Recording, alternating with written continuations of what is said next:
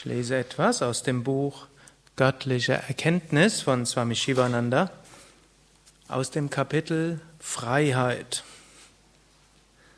Swami Shivananda schreibt, Freiheit ist das Geburtsrecht des Menschen. Freiheit ist Satchit Ananda, Sein, Wissen und Glückseligkeit. Freiheit ist Unsterblichkeit. Freiheit ist Wissen, Friede und Wonne. Bewusst oder unbewusst, wissentlich oder unwissentlich, strebt jeder nach dieser Freiheit. Nationen kämpfen, um Freiheit zu erlangen. Ein Räuber raubt, um Freiheit vom Mangel zu erreichen, auch wenn seine Handlungsweise schändlich und ein Umweg sein mag.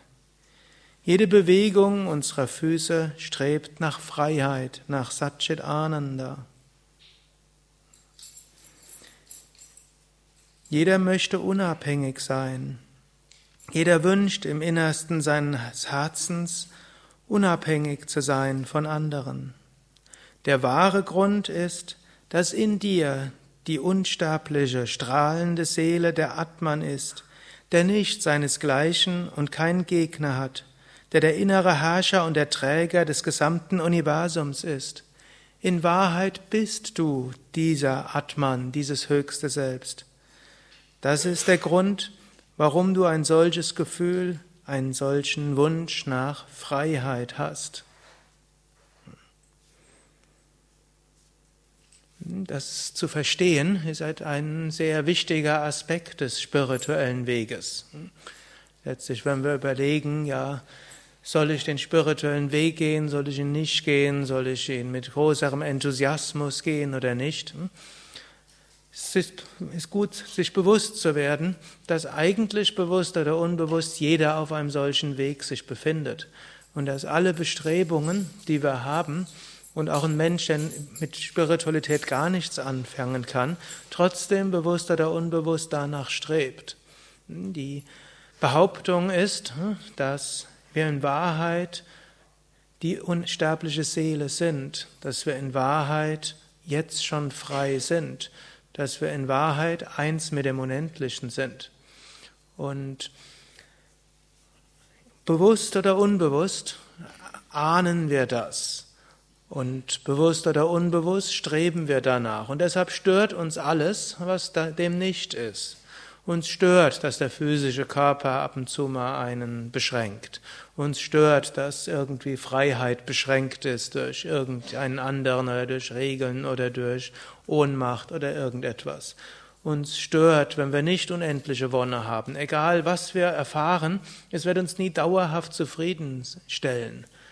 Egal wie viel Kraft und Geld und Inspiration wir haben, es reicht alles nicht aus. Mensch strebt nach dem Unendlichen, nach dem Vollkommenen. Und wir können jetzt entweder immer weiter in diesem relativen Streben und immer wieder enttäuscht sein, Gut, muss auch nicht nur Enttäuschung sein, also immer wieder einfach weitergehen in diesem Hamsterrad. Man kann ja auch das Hamsterrad genießen, ist ja auch eine Möglichkeit. Ne?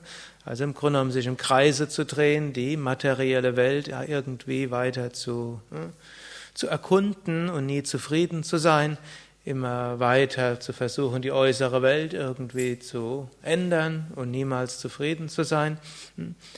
Oder wir können schauen, ja, wie kann ich dieses höchste Streben tatsächlich befriedigen? Wie kann ich die Sehnsucht meines Herzens tatsächlich ja, zum Dreh- und Angelpunkt meines Lebens machen? Und dieses, wie kann ich das machen, heißt letztlich, wie strebe ich danach, zur Freiheit zu kommen, jenseits von Körper, jenseits von Denken, jenseits von Emotionen. Natürlich müssen wir nachher auch mit der relativen Welt umgehen.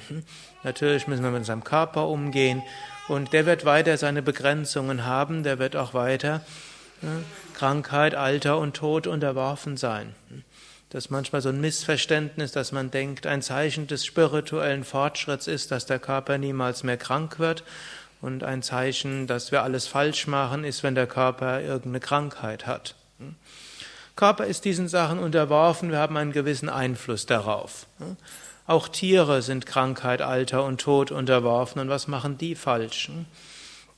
Wir können zwar einiges tun für die Gesundheit, aber der Körper bleibt ein Instrument. Ist so angenommen, man hat ein Fahrrad, irgendwann geht der Schlauch kaputt, irgendwann hm, geht die Gangschaltung kaputt, irgendwann hm, gehen andere Sachen kaputt. Das heißt jetzt nicht, dass wir alles falsch gemacht haben in unserem Leben, noch heißt es, dass das Ziel unseres Lebens ist, ein möglichst reparaturfreies Fahrrad zu haben.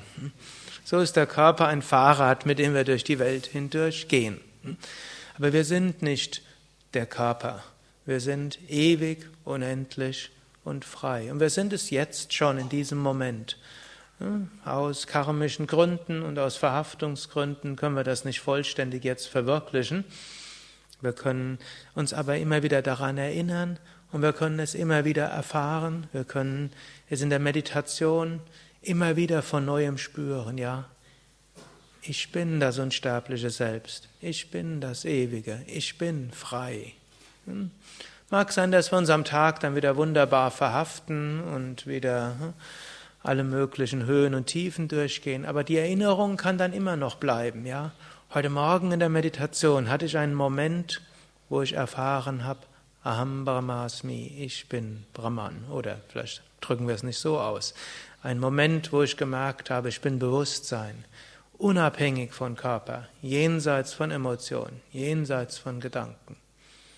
Und das kann uns mit großem Gleichmut die tägliche Lebenserfahrungen machen lassen. Hariam Tatsat.